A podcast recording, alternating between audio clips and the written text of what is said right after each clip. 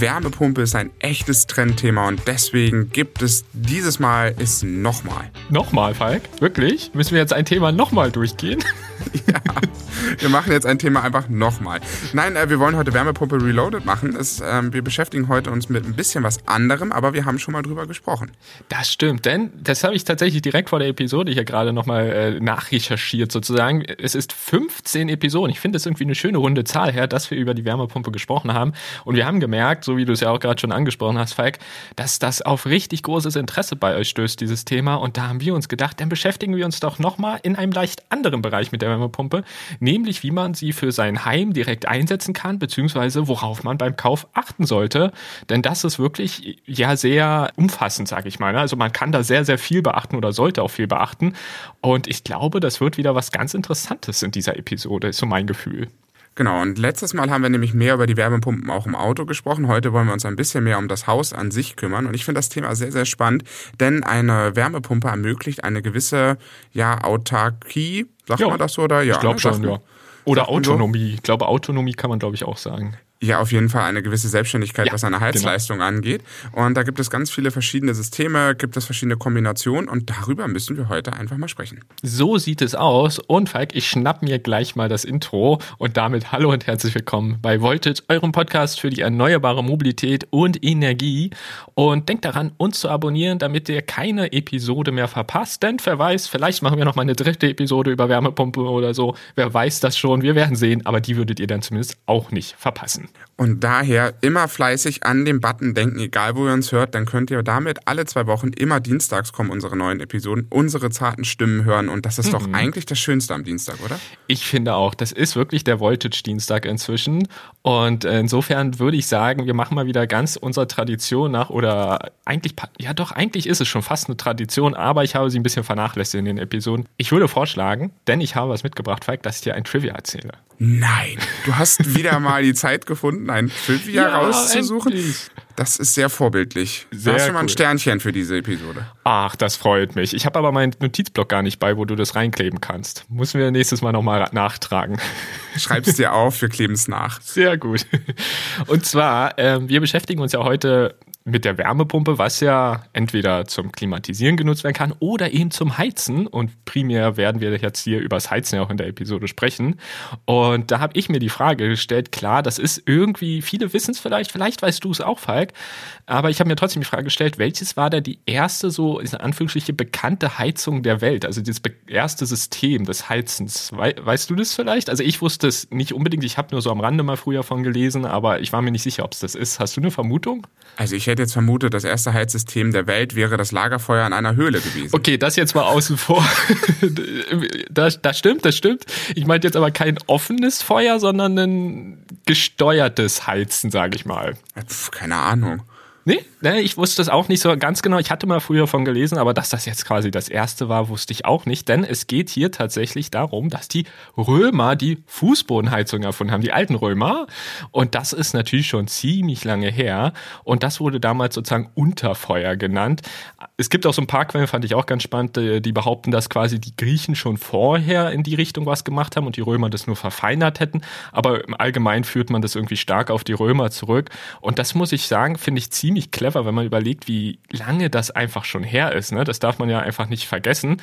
Denn ähm, das Römische Reich ging circa im ersten Jahrhundert unter und wir haben ja dann quasi bis zum 20. Jahrhundert mehr oder weniger keine Fußbodenheizung mehr gehabt.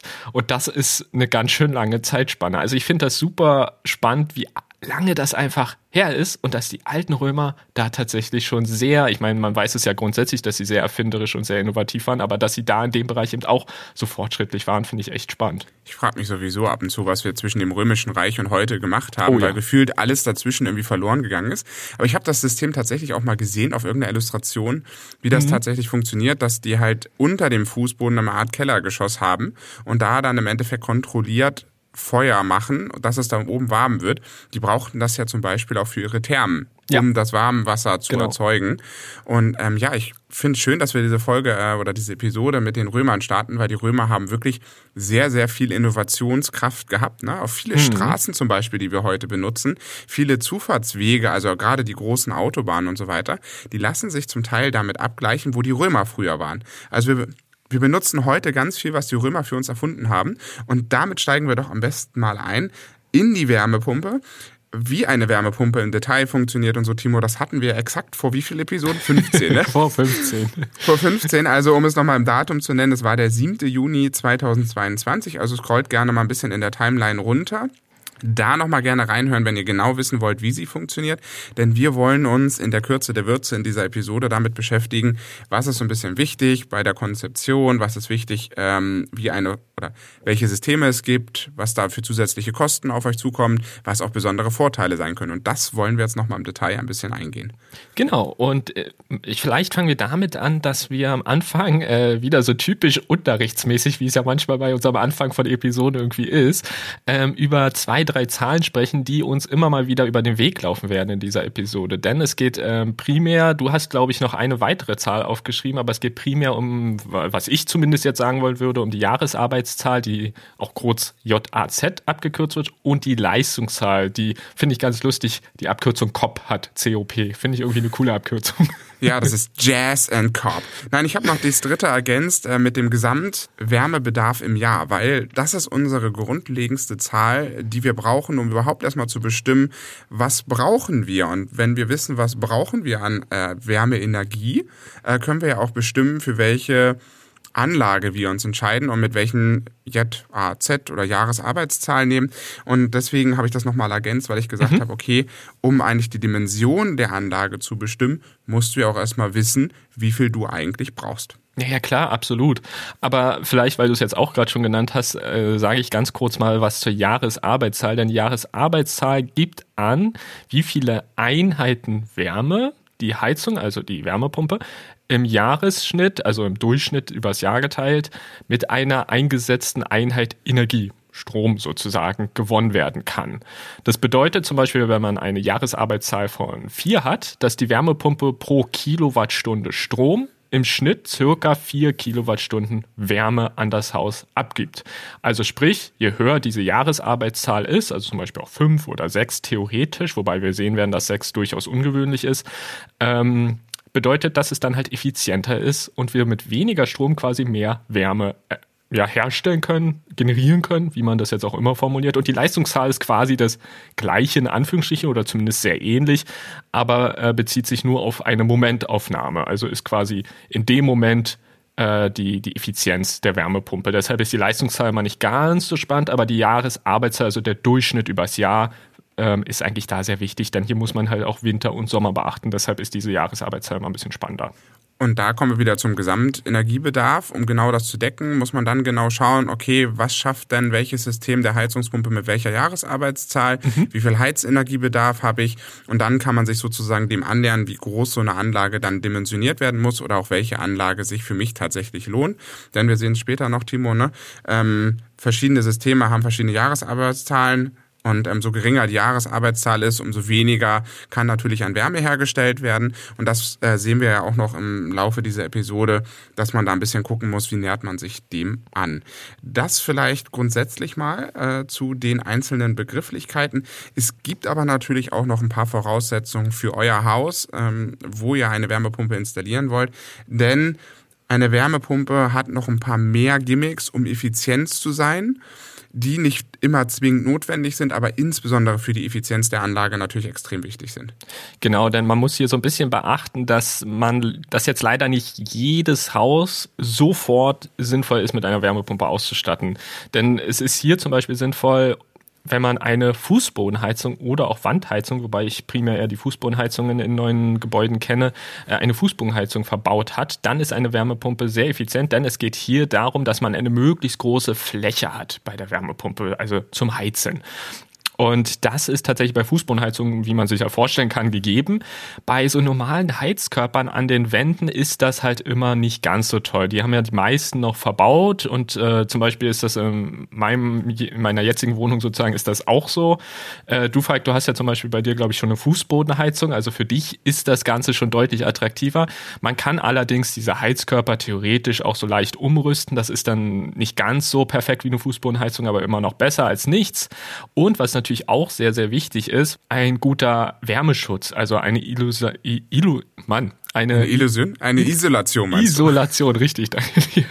Isolation äh, des Hauses und auch natürlich der Fenster und so weiter, damit die Wärme dann nicht einfach wieder verloren geht und die Wärmepumpe dadurch eigentlich noch viel, viel mehr arbeiten müsste, um das Haus warm zu halten. Das ist auch sehr, sehr wichtig. Das ist genau diese Kombination, wo wir wieder über den gesamten Wärmebedarf sprechen. Ne? Das eine bestimmt sich natürlich, wie ist das Haus gedämmt? Fenster, Dach, Fassade, ähm, wie viel Wärme geht tatsächlich verloren. Bei insbesondere älteren Gebäuden kann das schon sehr luftdurchlässig sein. Mhm. Also wenn wir von zum Beispiel Einfachverglasung reden zu einer Zweifachverglasung, die in den meisten Standard ist, oder sogar im Neubau zu einer Dreifachverglasung kommen, ähm, ist die, wie ist dieses Dachgeschoss gedämmt, nur die Geschossdecke oder nur das Dach oder die Decke an sich, also das Dach an sich. Und daraus bestimmt sich natürlich erstmal, wie viel Heizenergie muss ich grundsätzlich aufwenden, um das Haus zu beheizen. Und dann haben wir ja noch das Thema, Timo, wie viel Fläche habe ich tatsächlich zur Verfügung. Ne? Und diese Fläche drückt sich dahingehend aus, das ist wichtig nochmal, das hast du gerade noch nicht gesagt, dass wir ja in der Wärmepumpe eigentlich versuchen, immer so wenig Vorlauftemperatur wie möglich zu haben. Was heißt mhm. Vorlauftemperatur? Mhm. Um so einen kleinen Heizkörper zu betreiben, muss eine ganz normale Gas- oder äh, Ölheizung in der Regel an diesen kleinen Heizkörpern schon 50 bis 60 Grad Vorlauftemperatur in den Kreislauf einspeisen, damit diese kleinen Heizkörper wirklich warm werden und genug Energie aufbringen, um den Raum zu heizen. Bei einer Fußbodenheizung, wie ich es zum Beispiel privat habe, ist es so, dass ja die Fläche viel, viel größer ist. Es ist ja der komplette Fußboden. Und dadurch reicht es aus, dass die Vorlauftemperatur zum Beispiel nur 30 Grad beträgt und die Wärme viel gleichmäßiger ins Haus abgegeben werden kann. Und auch, zum Beispiel, Timo ist auch ganz wichtig, nicht so sehr beeinflusst wird zum Beispiel von Zugfaktoren wie Luft die durchströmt beim Lüften oder so. Ähm, dadurch, dass man eine sehr gleichmäßige Wärmeverteilung hat, kann das System eigentlich in der Regel sehr effizient arbeiten. Bei uns ist es zum Beispiel sogar mit einer äh, Solarthermieanlage verbunden, dass die Solarthermieanlage das Warmwasser für die Fußbodenheizung vorproduziert und dann ins Haus speist. Ja, ja, siehst du, da bist du schon ein bisschen weiter als wir hier noch mit unseren alten Heizkörpern.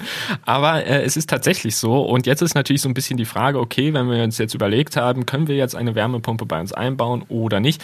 Übrigens hier auch kleiner Tipp, wenn man natürlich sagt, okay, wir würden jetzt erst die Wärmepumpe einbauen und danach zum Beispiel das Haus isolieren oder ähnliches, das ist natürlich auch so rum möglich. Also schlussendlich sollte man das halt nur irgendwie so ein bisschen in Kombination machen.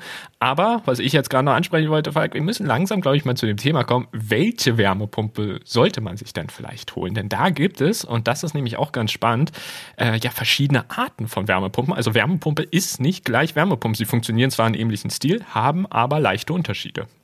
Und die Unterschiede kommen nämlich daher, wo die Hauptenergiequelle bezogen wird, die sozusagen für die Absorption genutzt wird. Sprich, wir gehen jetzt mal auf ein konkretes Beispiel ein, zum Beispiel eine Luftwärmepumpe, ähm, auch genannt Luftwasserwärmepumpe. Äh, da gibt es die verschiedensten Arten, ist aber tatsächlich die am weitesten verbreitete ja, Variante der Wärmepumpen.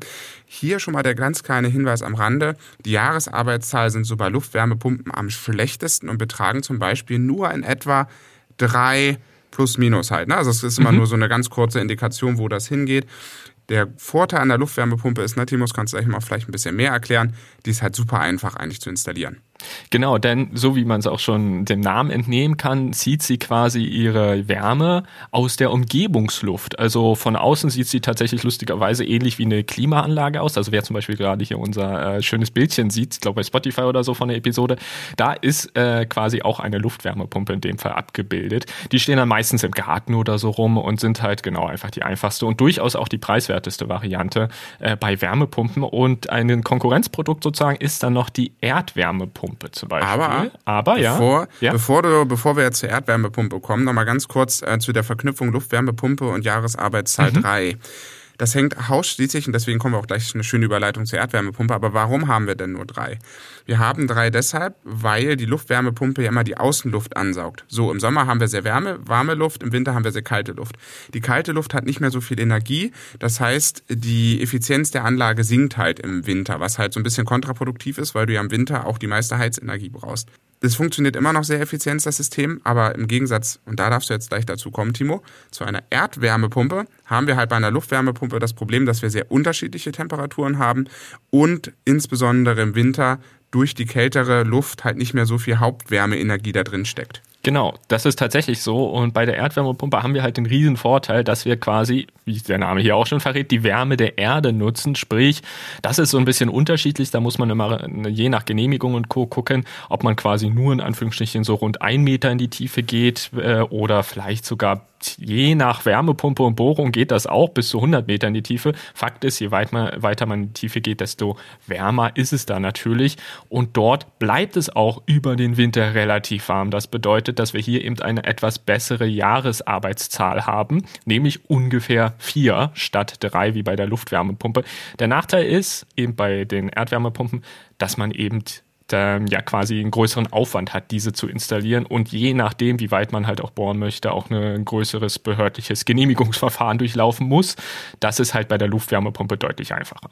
Genau, Anmerkung noch von mir. Mhm. Ähm, es gibt bei der Erdwärmepumpe zwei verschiedene Systeme. Das eine ist ein Kollektorsystem, das heißt, man legt eigentlich fast unter der Rasenkante so großflächige Matten in den Boden und nimmt da sozusagen den Oberflächen gleichbleibenden ja, Wärmesatz daraus.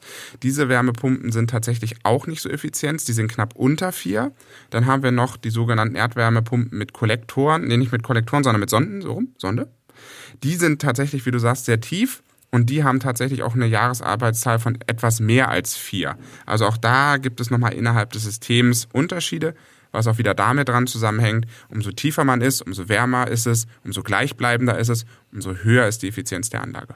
Genau, deshalb, je tiefer man ist, desto wärmer. Und das ist natürlich ein Riesenvorteil hier an dieser Stelle. Und als drittes äh, gehen wir noch auf die Grundwasserwärmepumpe ein. Auch diese sagt schon oder verspricht schon im Namen zu erwähnen, was denn jetzt hier die Wärmequelle ist, denn es ist das Grundwasser und ja, dies eignet sich eigentlich auch als sehr gute Wärmequelle, die das ganze Jahr über nämlich relativ konstante Temperaturen liefert, die auch verhältnismäßig hoch sind. Und der Nachteil hier wieder, man benötigt zwei Brunnen für die Wärmegewinnung. Klar, man stellt sich jetzt Brunnen manchmal vor wie früher im Mittelalter, richtig groß und so. So jetzt nicht. Die modernen Brunnen sind quasi so kleine Maschinen, die halt eben aber natürlich auch ein Loch in den Boden haben, aber es sind jetzt keine richtig großen Brunnen mehr. Und äh, ja, damit diese Grundwasserwärmepumpe halt effizient arbeitet, müssen halt die Grundwasserzusammensetzung und die Wassermenge bestimmte Mindestanforderungen erfüllen. Also hier merkt man auch wieder, es wird ein bisschen komplizierter, gerade auch weil man wieder zwei Brunnen installieren muss. Allerdings ist diese nämlich aufgrund der hohen Temperaturen des Grundwassers ja in der Jahresarbeitszahl relativ hoch, nämlich so Pi mal Daumen bei fünf. Und das natürlich im Vergleich zu drei bei der Luftwärmepumpe schon eine Ansage. Wobei man natürlich auch immer wissen muss, hat man genug Grundwasser, wie ja, warm, wie kalt ist das Grundwasser, kann man das überhaupt anpumpen? Ich glaube, man darf es sogar nicht überall, weil wenn das geschütztes Grundwasser ist und so. Also da gibt es viele Besonderheiten, auf die ihr euch dann nochmal mit beschäftigen müsst und die euch dann auch ein Energieberater oder die Hersteller oder die Installationsfirma sagen kann. Ähm, wir wollten auf jeden Fall erstmal die drei aufnehmen mit Luft, Erde und Grundwasser, damit man mal ein bisschen was gehört hat. Timo, du darfst gerne nochmal was sagen zu deiner Sonderform, aber ansonsten hätten wir das Thema auch abgeschlossen schon mal. Ja, also da würde ich gar nicht zu sehr drauf eingehen, denn es gibt noch den sogenannten Eisenergiespeicher, aber allein dadurch, das äh, hattest du ja am Anfang auch schon kurz erwähnt, Falk, dass die Luftwärmepumpe so circa 80 Prozent Marktanteil hat, kann man sich ausrechnen, die Erdwärmepumpe und Grundwasserwärmepumpe machen dann so ein bisschen den Rest aus und diese Sonderform des Eisenergiespeichers geht ziemlich stark unter ist allerdings einfach hier nur vom Wort her mal vielleicht noch erwähnenswert, aber da würde ich jetzt gar nicht zu sehr drauf eingehen. Wenn man da jetzt vielleicht noch Interesse hat, könnt ihr mal ein bisschen selbst äh, googeln oder recherchieren, weil das ist wirklich so eine richtig spezielle Sonderform. Aber ich wollte zumindest einfach mal am Rand hier noch erwähnen wenigstens mit aufgenommen. Ähm, einen Nachteil haben wir ja bei den Werbepumpen immer und da müssen wir auch in dieser Episode drüber sprechen, Timo. Wir haben natürlich einen zusätzlichen Stromverbrauch. Kommen wir noch mal ein bisschen später dazu. Ähm, aber insbesondere oder es hat mich bewegt, das nochmal mit aufzunehmen. Wenn wir einen zusätzlichen Strombedarf haben, ist das ja eigentlich erstmal doof, oder? Grundsätzlich schon, aber man darf ja auch nicht vergessen, wir haben ja dann quasi ähm, kein Heizöl oder worüber man bisher immer geheizt hat mehr. Das ist natürlich, fällt dann natürlich weg, darf man nicht ganz vergessen. Da hätte ich jetzt gegen argumentiert, guck dir mal unseren deutschen Strommix an, ob das jetzt so viel besser ist. Ach doch. wir haben ja schon so ein bisschen mehr als die Hälfte erneuerbare Energien inzwischen. Es wird hoffentlich die Jahre noch mehr werden, aber ich glaube schon, dass man damit besser fährt als mit Öl, was ja auch erstmal hierher transportiert werden muss. Kommt ja auch noch hinzu kommt auch noch hinzu, was ich noch dazu geben möchte oder was, was eine Wärmepumpe, wenn man über eine Wärmepumpe nachdenkt und auch sein Haus einen Sanierungsplan hat und man möchte sein Haus effizienter gestalten, habe ich noch das Thema mit aufgenommen, PV-Anlagen. Mhm. Das Thema finde ich nämlich super spannend, weil wir haben zwei Vorteile mit der PV-Anlage. Das eine ist natürlich für uns Elektroautofahrer, Timo. Wir können unser Elektroauto eigentlich, wenn es im Carport steht, super einfach mit unserer produzierten Sonnenenergie betanken. Ja. Das zweite ist, was ich noch viel cooler finde, ist, wenn wir eine Wärmepumpe haben, könnten wir den Strom ja auch, diesen zusätzlichen Strom ja auch einfach selbst erzeugen. Ja, klar. Super. Also finde ich klasse. Ist er dann kostenlos sozusagen? Das ist ja noch besser. Ah, kostenlos ist er nicht ganz. Natürlich, du musst natürlich die Investitionskosten berechnen, die du für die Installation sozusagen der PV-Anlage hast. Da kommen wir auch nochmal später dazu. Aber ich finde es ganz spannend. Ähm, so in etwa kostet der PV-Strom, wenn man jetzt die Investitionskosten und alles so auf eine Kilowattstunde runterrechnet, sechs bis neun Cent pro Kilowattstunde. Wenn man sich jetzt mal überlegt, wenn ich das aus dem Netz holen würde, kostet es mich 30 bis 40 Cent. Vielleicht jetzt sogar durch die starken Strompreise sogar vielleicht 50 oder vielleicht zukünftig sogar 60 Cent pro Kilowattstunde. Ja, vermute ich auch eher leider, ja. Und das finde ich sehr, sehr spannend. Und ich habe mir mal gedacht, na Mensch, so eine PV-Anlage hatten wir ja auch schon ganz oft in unserem Podcast hier gesprochen gehabt, ist ja kann ja nicht das ganze Jahr arbeiten. Also wir können damit ja nicht komplett autark werden. Jetzt habe ich mal so ein bisschen recherchiert, was können denn PV-Anlagen übernehmen. Wenn ich nur eine stinknormale PV-Anlage habe, in der richtigen Dimensionierung, pipapo, dann können so 25 bis 35 Prozent Strom gewonnen werden, die unterstützend sind. Das heißt, mhm. ich brauche im Umkehrschluss, was sind denn das, äh, irgendwie 70 Prozent in etwa noch aus dem Netz. Pi mal Daumen.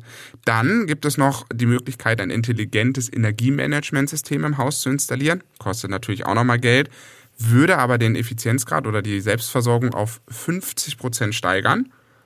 Und okay. jetzt? Aber dazu vielleicht eine kurze Frage. Was mhm. genau ist jetzt mit diesem intelligenten Energiemanagement gemeint? Ähm, das muss man sich so ein bisschen vorstellen, dass das Haus so ein bisschen selbst schaut, wo kann man welche Energie hinverteilen. Ähm, dass es sozusagen auch schaut, okay, weiß ich nicht, wenn jetzt die Heizung eine gewisse Vorlauftemperatur hat und das Haus wird wärmer, könnte das System erkennen, okay, wenn ich jetzt ein bisschen weniger heize im Moment und dafür aber die PV-Leistung wieder steuert, dass sich das sozusagen wieder angleicht. Also es ist ein bisschen mhm. kompliziert ausgedrückt, dass das System eigentlich intelligent wird und so ein bisschen Verbrauch und Erzeugung miteinander matcht. Mm, okay. Und dadurch wird eine höhere Effizienz einfach erreicht, als nur, oh, ich erzeuge jetzt Strom und das muss jetzt dahin und das Haus braucht das aber gar nicht. Und dann würde das System zum Beispiel das wieder woanders hinleiten, mhm. ins Netz, anstatt ins Haus. Also das ist ein bisschen mhm. die intelligente Steuerung. Ähm, und dann, wenn wir sogar sagen, wir speichern den Strom zwischen, insbesondere für Nachtphasen oder für sehr neblige Phasen oder für Schneephasen, mhm. dann könnte man sogar einen Autark-Level erreichen von bis zu 70 Prozent. Das ist schon ziemlich cool. Da muss man ja nur noch in Anführungsstrichen 30 Prozent ungefähr ja aus dem aus dem Netz ziehen an Strom für die Wärmepumpe und das ist natürlich schon ziemlich schick. Also insofern, wenn man eine PV-Anlage hat, dann ist man natürlich hier wirklich super dabei. Man muss allerdings natürlich auch sagen, äh, eigentlich sich eine Wärmepumpe und PV-Anlage zu holen, ich glaube, das wird alles Stück für Stück nacheinander passieren und werden, vielleicht werden es auch einige zusammen machen, aber die meisten werden es, glaube ich, eher so hintereinander wahrscheinlich machen. Ja, klar, ne? es ist auch teuer. Wir kommen auch gleich noch zu ein paar Fördermitteln. Aber es ist immer insbesondere, wenn man über eine PV-Anlage nachdenkt, rechnet sich eine PV-Anlage immer nur dann. Und das ist ein bisschen skurril, wenn ich natürlich besonders viel Strom verbrauche. Weil mhm. umso mehr Strom ich verbrauche, umso höher wird natürlich die Auslastung der PV-Anlage.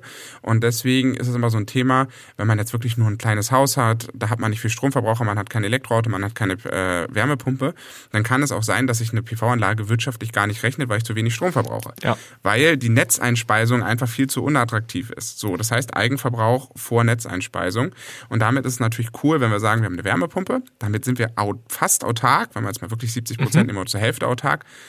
Komplett. Wir haben Strom, wir haben äh, Heizenergie. Das heißt, wir müssen uns auf nichts mehr Sorgen machen von steigenden Gaspreisen, Ölpreisen, was auch immer ja. da kommt. Und da muss man natürlich auch immer sagen, das bezieht sich ja immer auf den kompletten Jahresdurchschnitt. Denn im Sommer sieht das ja ganz anders aus. Wenn man dann wirklich eine PV-Anlage hat, dann muss man sich im Sommer über Strom ja wirklich nahezu gar keine Gedanken mehr machen. Mit der Wärmepumpe weiß ich nicht ganz genau, aber der Rest, das restliche Haus kann man ja mit einer entsprechenden Dimension der PV-Anlage super abdecken mit Strom. Die Frage ist halt immer, und deshalb ja auch äh, der, die, die Jahresarbeitszahl über das Jahr gerechnet, wie das Ganze im Winter aussieht aussieht. Aber ich finde es trotzdem cool mit 70 Prozent. Ist das schon eine Ansage? Man braucht dafür allerdings Wärmepumpe, intelligentes Energiemanagement und Pufferspeicher. Ist also schon ein bisschen was plus PV-Anlage. Insofern würde ich sagen, konzentrieren wir uns jetzt mal wieder auf eine dieser Sachen, nämlich die Wärmepumpe und gucken da weiter. Und wir hatten das gerade schon kurz angesprochen, Falk. Es kann nämlich relativ teuer werden, wobei es gibt auch Förderungen, das gucken wir uns auch gleich noch kurz an. Aber grundsätzlich ähm, sind Wärmepumpen gerade so die attraktivste Luftwärmepumpe mit 15.000 bis 25.000 Euro in der Anschaffung schon eine ordentliche Ansage. Ja, definitiv. Aber ich glaube, eine Öl- oder eine Gasheizung sind da auch nicht so wahnsinnig viel günstiger. Das hätten wir vielleicht noch als Vergleich aufnehmen können. Ja, das ähm, Aber die 15.000 bis 25.000 sind natürlich nur ein Richtwert. Da ist jetzt alles erstmal mit dabei. Also die, die Wärmepumpe an sich, die äh, Installation und so weiter, was dazu kommt. Es können auch mal bis zu 30.000 Euro sein. Das ist immer sehr individuell aufs Haus. Äh, wie groß auch das Haus ist, habt ihr jetzt vielleicht nicht nur ein Einfamilienhaus, sondern vielleicht auch eine Doppelhaushälfte. Kann der Energiebedarf wieder höher sein. Eine größere Dimensionierung in der Anlage kann natürlich immer sein. Also da bitte jetzt nicht äh, uns irgendwann verpfeifen und sagen, oh, die haben gesagt, ne? sondern wir wollten euch mal eine Orientierung auf jeden genau. Fall geben. Wasserwärmepumpe, äh, also das müsste Grundwasser sein nach meinem mhm, Dafürhalten, richtig. sind so 20.000 bis 27.000 Euro. Da sieht man schon, der Bedarf ist deutlich teurer schon, auch nach oben hin. Dann, ähm, hier kommt nochmal die Unterscheidung in Erdwärme, Kollektor und Sonde. Die Kollektors sind relativ, finde ich, ganz günstig, so 19.000, 20.000 bis 24.000 Euro. Die Sonde, da merkt man auch den deutlich höheren Aufwand, schon mindestens 25.000 bis 30.000 Euro. Mhm. Aber auch da nochmal deutliches Steigerungspotenzial natürlich immer möglich. Und man muss allerdings auch sagen, man kauft vielleicht, da kommen wir später vielleicht nochmal kurz zu, wozu so ein Pufferspeicher dann in der Praxis eigentlich gut ist. Äh, man kauft vielleicht so einen Pufferspeicher noch dazu, vielleicht nochmal eine PV-Anlage, ne? Und das gesamte System ist dadurch natürlich dann nochmal teurer. Aber wie angekündigt, es gibt auch ein paar Fördermittel und das ist gar nicht mal so ganz uninteressant. Zum Beispiel, wenn man eine alte Ölheizung ersetzt, wo ja wahrscheinlich äh, quasi, ja, was wahrscheinlich häufig vorkommt. Also wenn Leute überlegen, kaufe ich mir eine Wärmepumpe, werden die vermutlich häufig eine alte Ölheizung haben. Dann dann bekommt man hier tatsächlich äh, teilweise bis zu 45 Prozent der Kosten erstattet. In manchen Fällen sind es auch 35 und so, aber es ist ordentlicher Beitrag. Und je nachdem quasi, wenn man nochmal einen sogenannten, Zitat, individuellen Sanierungsplan äh, quasi in diesen Heizungsaustausch mit einbaut mit dem Energieberater, dann kann man vielleicht nochmal 5 Prozentpunkte zusätzlich zurückbekommen. Also hier ist einiges möglich. Und äh, genau, je nachdem, wie groß das Gebäude ist und so weiter, also jetzt nicht für jedes Familienhaus, aber gibt's ja auch für größere Gebäude, können maximal 60.000 Euro wieder zurückgewonnen werden quasi. Aber lange Rede, kurzer Sinn, es gibt verschiedene Wege. Recherchiert da sehr gerne mal, denn dann ist, es, ist das ist auch je nach Wärmepumpe, je nachdem, wo ihr wohnt und so weiter, je nachdem, was ihr bauen wollt, wieder unterschiedlich. Aber es gibt einiges an Förderprogrammen. Insofern würde ich da auch drauf zugreifen, wenn man vielleicht eh eine Wärmepumpe bauen möchte oder einbauen möchte. Wenn man Geld geschenkt bekommt hat, dann immer gerne. Ne? Wenn man dann noch effizienter wird dann Eben. auch immer gerne. Ganz wichtig äh, für euch zu wissen, diese Fördermittel ändern sich ständig ja. in jeglicher ja. Hinsicht. Äh, wenn ich eines gelernt habe, was Fördermittel angeht, ist es, es kann heute so sein und auch heute zu unserem Aufnahmezeitpunkt so sein, Timo. Äh, nächste Woche kann es schon wieder was anderes sein. Ja, das stimmt. Das, ähm, gerne, wenn ihr auch einen Hersteller an der, an der Hand habt oder auch sogar einen Energieberater an der Hand habt, da gibt es wirklich sehr, sehr spezialisierte Fachleute, weil das ist ein sehr spezielles Feld, aber es gibt da draußen viele, viele äh, Spezialisten, an die gerne wenden. Was uns sozusagen heute wichtig war in dieser Episode, es gibt Fördermittel, ruft sie ab, denn besser und effizienter und auch in den Investitionskosten kann man nicht werden, wenn man sogar bis zu 45 Prozent bekommt. Das, das muss man mal rechnen. Bei 25.000 Euro jo. sind das mal oh, knapp 11.000, 12.000 Euro, die man geschenkt bekommt. Ja, ja, genau. Also das ist schon super, super cool. Was ihr bloß nicht vergessen dürft, äh, ist jetzt nichts Dramatisches, aber beim Betreiber des äh, jeweils örtlichen Stromnetzes muss man tatsächlich den Betrieb der Wärmepumpe anmelden. Das ist wirklich die Voraussetzung, um dann, da kommen wir vielleicht später auch nochmal kurz zu, einen sogenannten Heizstromtarif nutzen zu können. Und ähm, genau, das ist nichts Großartiges, darf man aber einfach nur nicht vergessen, wird einem aber wahrscheinlich der Installateur eh noch dann erzählen. Das hat, hängt einfach damit zusammen, dass es natürlich wieder eine Verbrauchserhöhung ist und auch eine dauerhafte Verbrauchserhöhung. Man erhöht ja sozusagen dauerhaft seine Netzanschlussleistung nicht, das nicht, sondern man erhöht seinen Verbrauch dauerhaft. Genau. Das möchten die Netzanschlussbetreiber mal gerne wissen. Ähm, dann kommen wir vielleicht dazu, Timo, im nächsten Schritt. Wir haben ja ein paar Nebenkosten bei der Wärmepumpe, die ja laufend jo. anfallen. Wir hatten ja schon gesagt, mit einer PV-Kombination äh, haben wir schon mal gehört. Ähm, vielleicht mal für euch, das können zusätzlicher Energieverbrauch von so einer Heizung oder von so einer Wärmepumpe können zwischen 1000 Kilowattstunden bis zu 4.500 Kilowattstunden sein. Also zum Teil kann man seinen Stromverbrauch dadurch sogar verdoppeln. Und da nochmal mal gerne dran denken. PV macht dann wieder Sinn, mhm. aber mal einen Euro gerechnet, du hattest jetzt mal aufgenommen, vielleicht so einen Stromtarif von 20 Cent als Heizstromtarif. Da bitte nicht vergessen, das ist halt wirklich dieser Heizstromtarif, das ist nicht euer normaler Hausstromtarif. Während zum Beispiel bei 20 Cent jetzt mal ganz grob gesprochen, das müsst ihr natürlich immer regional sehen, zwischen 200 bis 900 Euro zusätzliche Stromkosten notwendig. Genau, aber ihr könnt euch das tatsächlich auch so ein bisschen ausrechnen, wenn ihr jetzt euch fragt, okay, wie viel, ähm, ja, wie, wie viel Kilowattstunden, wie viel Strom werde ich denn jetzt hier überhaupt verbrauchen? Dann kann man nämlich zum Beispiel, wenn ihr eine Öl- oder Gasrechnung habt, einfach mal dort den Heizenergieverbrauch ablesen, halt in Kilowattstunden.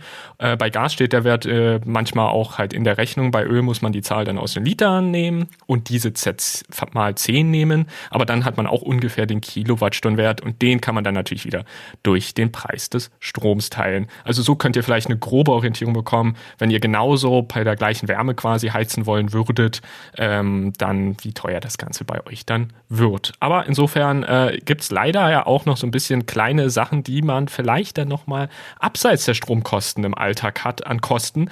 Nämlich, äh, wie sieht es denn eigentlich mit Wartungen aus? Weil da ist natürlich dann auch mal die Frage, ist da jetzt noch viel zu tun oder nicht? Hier haben wir nur herausgefunden, man sollte tatsächlich sich darauf einstellen, dass Wärmepumpen jährlich bis alle zwei Jahre einmal kontrolliert werden, primär dann auf die mechanischen Bauteile, aber auch die Überprüfung von Dichtheit, Druck, Temperatur etc funktioniert sie einfach noch super. Und Pi mal Daumen rechnet man dort halt so Pi mal Daumen halt mit äh, ja 100 Euro plus natürlich, und das ist dann wahrscheinlich das, was viel teurer ist, die Arbeits- und Fahrstunden der entsprechenden Handwerker, Installateure. Also insofern ist hier auch ein bisschen was, aber es ist überschaubar. Aber was natürlich ganz cool ist, der Besuch des Schornsteinfegers fällt dann endlich weg. Der ist natürlich dann nicht mehr nötig. Und das spart natürlich dann auch wieder Geld. Und man hat eigentlich im Endeffekt mit diesen beiden Positionen, Stromkosten und Erwartungskosten, seine Heizkosten. Im Endeffekt. Ja. Also wenn wir jetzt über 1000 Euro äh, zusätzliche Stromkosten reden, kann man sagen, oh, das ist aber viel. Naja, und jetzt kann man sich mal überlegen, wie viel bezahlt man dann eigentlich für Gas oder für Öl. Ich würde mal behaupten, das könnte für ein Einfamilienhaus deutlich teurer sein. Ähm, und wenn man dann sogar noch über eine PV-Anlage nachdenkt, kann man diese Kosten auch noch weiter reduzieren. Und man muss natürlich sagen, Strom hat den großen Vorteil, dass wir ihn in der Theorie zu 100 Prozent grün produzieren können. Mhm. Das heißt, ihr profitiert natürlich, wenn ihr jetzt keine PV-Anlage habt oder auch eine habt und das zum Teil aus dem Netz bezieht, wird so eine Wärmepumpe natürlich auch jedes Jahr grüner, sage ich jetzt mal so, genau. weil natürlich der ja. erneuerbare Anteil der Energie steigt. Und auch da, Timo, können wir eine schöne Kombination oder eine schöne Überleitung ja auch zum Thema Elektromobilität finden, denn das Elektroauto, ja, ist ja heute ein großer Kritikpunkt, lädt im Strommix, wenn man jetzt mal im Durchschnitt rechnet, der ist heute natürlich nur bei 50 Prozent. Aber wenn wir vielleicht von zehn Jahre weiter rechnen, sind wir vielleicht schon bei 75 oder 80 Prozent. Das wollen wir mal hoffen. Also, das wollen wir mal hoffen, ne? Und das wird immer besser. Und wir profitieren davon sozusagen, und das ist schön, das finde ich eine schöne Überleitung ins Haus. Wir profitieren da nicht nur bei unserem Auto von der Energiewende, sondern auch bei unserer Erzeugung unserer Wärme. So sieht das Ganze nämlich aus. Aber es gibt noch einen kleinen Punkt, den ich sehr spannend fand. Man muss tatsächlich bei der Wärmepumpe auf etwas achten, wo ich erstmal gar nicht vorher so wirklich drüber nachgedacht habe, was aber irgendwie total Sinn ergibt. Denn man muss nämlich ein bisschen darauf achten, welches Kältemittel denn in der, äh, in der Wärmepumpe ja, zum Einsatz kommt. Hier vielleicht auch kurzer Link auf unsere damalige Episode. Ich glaube, da hatten wir auch so ein bisschen darüber gesprochen, wozu man das Kältemittel benötigt. Hier geht es jetzt nur darum zu sagen, Leute, es gibt verschiedene Kältemittel, die verschieden gut in Anführungsstrichen oder schlecht in Anführungsstrichen für die Umwelt sind, denn diese bestehen in der Regel immer irgendwie aus äh, Chemikalien und haben quasi ein sogenanntes Global Warming Potential, also Erderwärmungspotenzial. Das bedeutet nichts anderes, als dass es quasi ein Wert ist, der uns aus, äh, der uns äh, ja quasi mitteilt, wie viel höher quasi der Schaden für die Erderwärmung ist im Vergleich zur gleichen Menge CO2. Und da können wir schon mal so viel verraten, da sind Kältemittel echt nicht gut, deshalb werden auch teilweise einige nach und nach verboten. Man muss hier einfach darauf achten, dass man einen möglichst niedrigen sogenannten GWP-Wert, also Global Warming Potential Wert, äh, nimmt. Und je niedriger der ist, desto besser, ist ja logisch. Je niedriger quasi die Erd das Erderwärmungspotenzial, desto besser. Und ähm, hier vielleicht einfach so als Orientierung. Es gibt einige tatsächlich mit über 2000 als Wert. Das ist absolut verrückt, muss ich sagen. Aber es gibt auch einige, die deutlich, deutlich drunter liegen. Und ähm, genau, also wir haben daraus gefunden, empfehlen sind zum Beispiel Kältemittel. Das R32 hat 675 statt 2000 als Wert.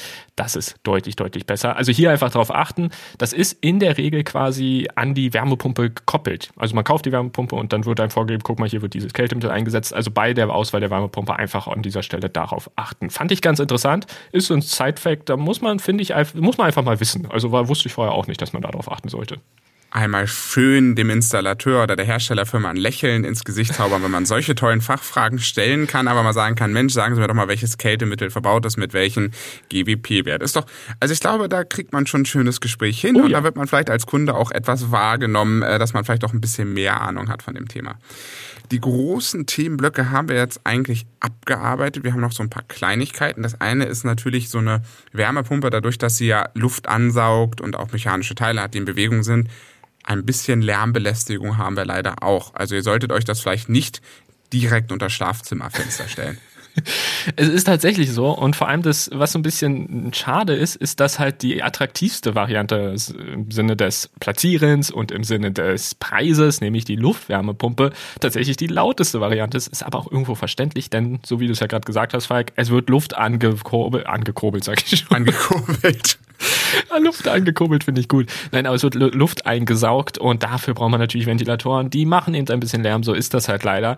Und der Durchschnitt bei Luftwärmepumpen bei der Lärmbelästigung liegt tatsächlich so bei 50 Dezibel und das ist schon relativ viel. Das ist jetzt in etwa so, je nachdem, wie laut ihr gerade eure Kopfhörer habt, aber Pi mal Daumen könnte man sich vorstellen, wie unser Gespräch, so ein normales Gespräch. Oder, fand ich auch sehr putzig, habe ich recherchiert, wie quakende Frösche. Und jetzt stell dir mal vor, die ganze Zeit quakende Frösche ist auch nicht so geil. Also man muss hier so ein bisschen auf die Platzierung achten. Es gibt aber inzwischen auch Geräte, die haben nur noch in Anführungsstrichen 30 Dezibel. Das ist dann so ungefähr geringer Straßenverkehr hinter Doppelglasfenstern. Das ist schon deutlich, deutlich angenehmer von der Temperatur, äh, von der, von der, nicht von der Temperatur, von der Lautstärke. Mann, ich verwechsel heute alle meine Wörter. Es ist irgendwie schlimm heute. Ähm, lange Rede, kurzer Sinn. Achtet da einfach drauf und auch äh, genau darauf achten, wo ihr die Wärmepumpe einfach hinstellt. Denn so wie du sagst, Falk, es gibt so bestimmte Sachen, das sollte man vielleicht nicht machen. zum Beispiel nicht an Wände stellen, weil Wände ja sehr gut quasi den Schall wieder äh, weiter verteilen. Aber man kann zum Beispiel schauen, findet man irgendwo was in der Nähe von einer Hecke oder so, die dann den Schall wieder so ein bisschen absorbiert etc. Da am besten auch mit dem Installateur austauschen. Also das sollte man auf jeden Fall im Hinterkopf behalten. Gerade Luftwärmepumpen machen durchaus ein bisschen Lärm, leider. Genau, und nicht irgendwo da anstellen neben der Terrasse unter Schlafzimmerfenster irgendwo, aber ja. da einfach mal bei der Installation einfach das mit dem Hinterkopf haben und mal gucken. Zu den quakenden Fröschen, das kann man noch ein bisschen sehen, wie Schafe zählen. Abends zum Einschlafen ja, zählt man einfach die quakenden Frösche oder man zählt die Umrehung seiner äh, Luftwärmepumpe. Auch eine schöne Sache. Ja. Hier vielleicht noch eine Anmerkung, weil wenn man zum Beispiel Elektroautos anmacht, machen die in der Regel erstmal kein Geräusch. Aber manche fangen sofort an, Geräusch zu machen. Das ist in aller Regel die Luftwärmepumpe, die verbaut ist. Insofern hier die Erklärung dafür, warum dann manche Elektroautos doch mal ein Geräusch machen. Genau, das wollte ich gerade nur mal so loswerden. Die Elektroautos machen doch Lärm, ich habe es gewusst. Nein, ein bisschen. Kommen wir zur Wärmepumpe, vielleicht nochmal in einer umgekehrten Reihenfolge. Ähm, insbesondere nicht der Wärmeerzeugung, sondern viele Wärmepumpen oder es gibt Systeme, die das können, die können auch sozusagen das Umklimaanlage aber das ist, glaube ich, auch nochmal ein bisschen etwas spezielleres System. Das wird es bestimmt auch nicht kostenlos geben. Ähm, aber nur, dass ihr es auch mal gehört habt, ne, Timo, man kann auch eine Wärmepumpe durchaus als Klimaanlage benutzen. Das muss man dann aber allerdings auch wieder vor der Installation einmal genau gucken, kann die Anlage Gas, kann das Haus das wo macht es tatsächlich Sinn. Ne? Genau, richtig. Da, vielleicht, ohne jetzt zu tief da einzusteigen, es gibt quasi zwei primäre Unterscheidungen. Einmal das sogenannte aktive Kühlen, das ist quasi das, was du jetzt gerade meintest, Falk, dass wirklich die Wärmepumpe einfach komplett umgedreht wird. Und das passive verbraucht deutlich weniger Strom. Das passive Kühlen ist dadurch eigentlich irgendwie rein finanziell und ökologisch natürlich ein bisschen attraktiver, ist allerdings nicht ganz so effizient. Also da einfach mal schauen, wer tatsächlich Interesse hat, die Wärmepumpe gleichzeitig als Klimaanlage zu benutzen nutzen. Ist ja jetzt hier in Deutschland durchaus seltener der Fall, dass man das, äh, glaube ich, so bauen möchte. Also kenne ich zumindest wenig und würde das jetzt einfach, also ich persönlich würde mir das, glaube ich, jetzt auch nicht kaufen sozusagen. Aber wer da wirklich Interesse hat, einfach darauf achten. Es gibt Wärmepumpen, die quasi aktives Kühlen oder auch passives Kühlen unterstützen. Und ähm, genau, da einfach ein bisschen drauf achten und das Richtige auswählen für einen selbst, würde ich sagen. Klingt gut. Äh, zwei Sachen dann noch zum Schluss, die wir als Tipps noch mitgeben wollen. Ähm, baut euch gerne einen Wärmemengenzähler ein, wenn ihr sowieso schon gerade am Neuinstallieren seid und auch einen Stromzähler für die Heizung. Dann könnt ihr nämlich einerseits entnehmen, was verbraucht die Wärmepumpe an aktiv an Strom. Das ist vielleicht ganz gut zu wissen.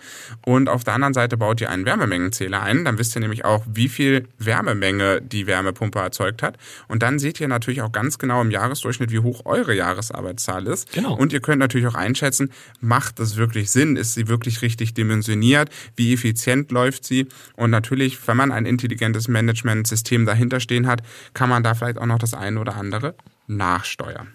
Genau, und deshalb würden wir das auf jeden Fall empfehlen.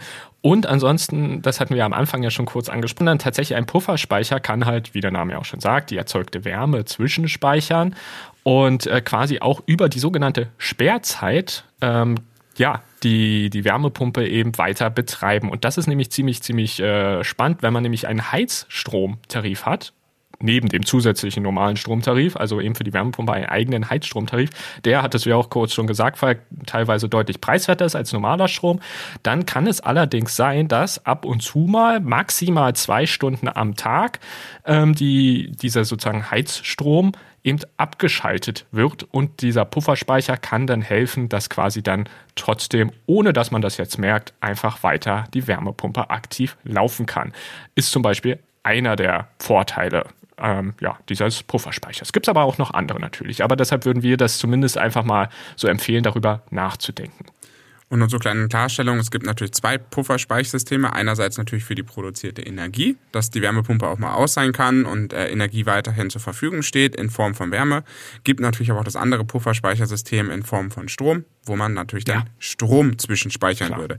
Beide Systeme würden effektiv zu dem gleichen führen, weil äh, entweder ich speichere die schon produzierte Wärme und speise sie ins Haus oder ich lasse meine Wärmepumpe über den Pufferspeicher laufen ohne Netzbetrieb, kommt natürlich auf dasselbe hinaus. Sollte man aber überlegen, deswegen auch durchaus dort die Überlegung, selbst wenn ich keine PV, also bei einer PV-Anlage, wenn ich keine habe, sollte ich vielleicht einen Pufferspeicher für die Wärme einbauen. Habe ich eine PV-Anlage, sollte ich die vielleicht für den Strom einbauen, so dass man seine Systeme etwas überbrücken kann und dadurch einfach effizienter wird. Und ich sag mal so, wenn man schon, weiß ich nicht, 25.000 Euro ausgibt für eine neue Heizungsanlage, ob die 5.000 bis 10.000 Euro dann für einen Pufferspeicher vielleicht noch irgendwo zu finden sind, sollte man sich definitiv überlegen.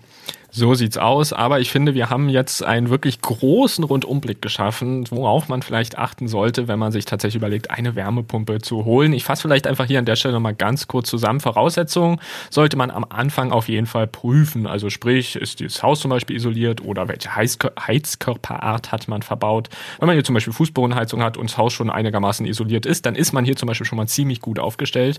Dann muss man sich entscheiden, hey, welche Wärmepumpe ist denn ideal für mich? Luftwärme, Erdwärme oder auch vielleicht vielleicht Grundwasserwärmepumpe und bei der Erdwärmepumpe kann man ja auch nochmal unterscheiden, wie tief man da quasi gehen möchte, nur mit Kollektoren oder auch mit Sonden. Und zusätzlich kann man dann halt auch noch auf Dinge achten oder sollte man noch auf Dinge achten, wie die Anmeldung der Wärmepumpe, auf die Art des Kältemittels. Hier vielleicht auch noch kurz die Anmerkung, das besonders dann natürlich auch wichtig, weil in der Regel ist das ja fest verschlossen in der Wärmepumpe tätig, das Kältemittel, aber gerade beim Nachfüllen oder ähnliches kann vielleicht plant jetzt keiner, aber kann vielleicht mal was daneben gehen. Und gerade dann ist es halt wichtig, dass man Kältemittel hat, was nicht ganz so umweltschädlich ist. Dann auch natürlich auf die Luft, äh, auf die, auf die Lärmbelästigung achten bei der Luftwärmepumpe und ja, ansonsten auch natürlich darauf achten, falls man die Wärmepumpe als Klimaanlage nutzen will. Hey, Leute, wir müssen eine kaufen, die eben auch die Klimaanlage ersetzen kann. Das ist ganz wichtig, falls einem das halt wirklich wichtig ist. Und dann damit man das alles gut ja, einstellen kann, gut nutzen kann. Vielleicht noch ein Wärmemengenzähler und eben auch ein Pufferspeicher. Das war jetzt die ganz, ganz, ganz, ganz, ganz knappe Zusammenfassung oder starke Zusammenfassung, sage ich mal, von unseren 40 Minuten. Aber mir war es wichtig, hier einfach nochmal alles zum Schluss so ein bisschen zusammenzudrücken. Damit sollten wir es doch eigentlich haben, oder? Ja, finde ich auch. Aber ich muss sagen, Falk, ich finde es richtig cool, dass wir jetzt hier mal drüber gesprochen haben. Denn es, man muss ja auch immer sagen, das können wir auch offen so sagen, uns bringt das ja auch immer weiter. Klar, wir suchen die Sachen immer raus und dann, dann hört ihr das und wir finden das immer total faszinierend, wenn uns tatsächlich Leute zuhören. Also vielen Dank an dieser Stelle, dass ihr bis hierhin dran geblieben seid. Aber ähm, es ist tatsächlich so, wir lernen da ja auch an der Stelle immer mit. Ne? Und das finde ich halt auch immer so cool. Und deshalb fand ich es toll, dass wir tatsächlich in dieser Episode mal wieder über also ein aktuelles, äh, ja, fast schon Trendthema eigentlich sprechen, was irgendwie so in aller Munde ist. Und so können wir einfach auch mal wieder ein bisschen mehr Wissen in unsere Smalltalks mit reinbringen. Ein bisschen. Wir können wieder einen auf schlau tun. Ja. Und na klar, Wärmepumpe ist ein, eine große Chance natürlich in der Energiewende. Wie kriegt man Immobilien da durchaus auch dahin getrimmt, nicht mehr mit fossilen Energieträgern zu betreiben, sondern mit nachhaltigen, erneuerbaren Energien zu betreiben. Da ist Wärmepumpe natürlich ein großer Punkt. Und wie du sagst, wir lernen dadurch, weil wir müssen das nicht ja nicht nur recherchieren, wir müssen es ja auch selbst verstehen ja. und dann auch in eigenen Worten wieder wiedergeben können. So, und der größte Lerneffekt beim, beim Menschen ist einfach nur, dass du es liest, zusammenfasst und nochmal mit deinen eigenen Worten erzählst. Danach vergisst du es eigentlich nicht mehr, weil es das dann stimmt. eigentlich fest abgespeichert ist. Das stimmt. Deswegen auch äh, vielen Dank. Ich lerne auch immer wieder mit und kann klugscheißern auf Arbeit. Ähm. du, wenn das das Ziel ist, dann würde ich sagen, haben wir das mit dieser Episode wunderbar geschafft. Und ich hoffe, dass wir es für euch vielleicht auch geschafft haben, falls ihr das gleiche Ziel habt. Ansonsten hoffe ich einfach, dass wir euch äh, ja gut unterhalten konnten, euch ein paar nützliche Tipps und Tricks an die Hand geben konnten. Und wir sind auf jeden Fall schon ganz äh, gespannt, was in der nächsten Episode kommt. Wir haben zwar so eine Idee, was wir machen können, aber vielleicht klappt das auch erst ein paar Episoden später. Also wir werden sehen, was da auf uns zukommt. Vielleicht haben wir auch ein spontan anderes Thema dabei. Wir hören uns aber auf jeden Fall in zwei Wochen wieder. Nochmal vielen lieben Dank fürs Zuhören. Abonniert uns sehr gerne, dann verpasst ihr keine Episoden mehr.